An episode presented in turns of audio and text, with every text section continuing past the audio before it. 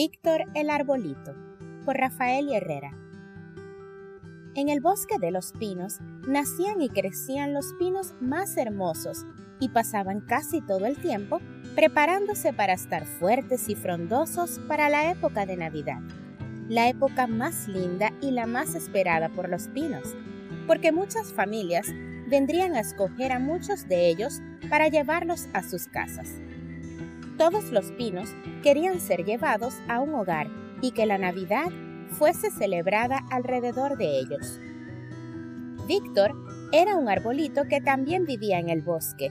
Aún le faltaba crecer para ser un árbol grande y frondoso como les gustaba escoger a las personas, pues él aún no llegaba ni a los cinco pies de altura. Era más pequeño que una persona adulta. Llegó la época de Navidad y la gente del pueblo cada día visitaba el bosque de los pinos con la intención de llevar su árbol a casa. Todos salían contentos del lugar con un hermoso árbol y con la ilusión de decorarlo con luces y adornos, pero más felices iban los pinos por ser elegidos por una familia. A Víctor, nuestro arbolito pequeño, nadie lo escogía. Nadie quería un pino tan pequeñito cuando en su lugar podían lucir uno que llegara hasta el techo de la casa. Esto estaba entristeciendo al pobre Víctor, quien pensaba, de verdad nadie me va a elegir esta vez. Nadie quiere un árbol tan pequeño. Tendré que esperar unos años más. Sin embargo, no se dejó derrumbar por estos sentimientos y rápidamente se dijo a sí mismo, Debo hacer algo. Mis ganas de dar alegría en esta Navidad son más grandes que la tristeza.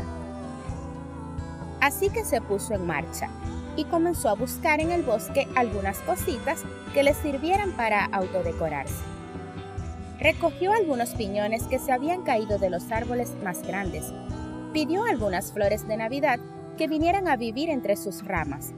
Se encontró un listón que debió haberse caído del cabello de alguna niña mientras paseaba por el bosque y se lo puso en forma de lazo, en las ramas de su cabeza.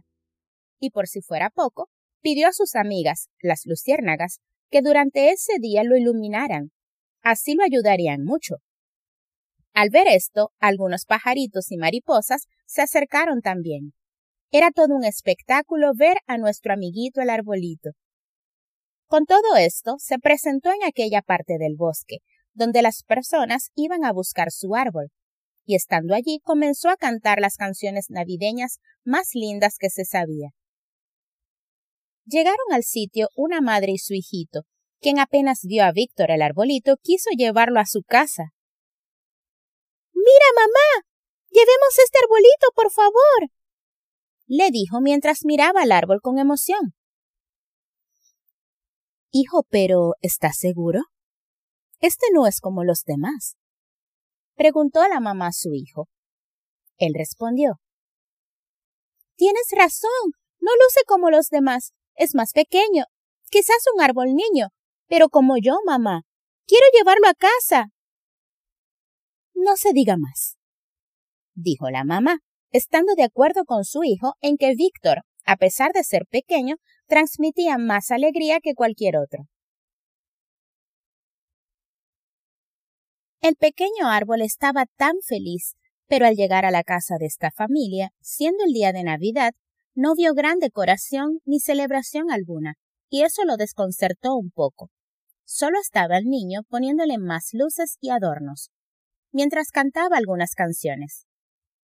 Llegada la noche y la hora de la gran cena, la madre y el niño cargaron al árbol y se movilizaron a otro lugar. Víctor estaba muy extrañado, y más cuando se dio cuenta que llegaban a un edificio muy grande. Era un hospital. El niño tenía una hermanita que estaba muy enferma, y todavía le faltaba mucho tiempo en el hospital para recuperarse. Era por esa razón que toda la familia, incluyendo a Víctor, pasarían la Navidad en el hospital. Allí había más niños recluidos, y cuando llegaron con el árbol, todos se pusieron tan contentos que caminaban, jugaban y cantaban alrededor de él. Hasta se olvidaron por unos instantes que estaban mal de salud. Doctores, enfermeras y familiares acompañaban a los niños en la hermosa celebración. Todos los niños estaban admirados de tener un árbol de su propio tamaño. En ese momento, Víctor el arbolito cayó en cuenta de que su verdadera misión en la vida era dar alegría a los demás cuando más lo necesitaran, sin importar su tamaño o forma. Eso le hacía realmente feliz. Todos fueron tan felices esa noche que la recordaron para siempre, y el arbolito se quedó siendo la alegría del hospital por toda la época. El fin.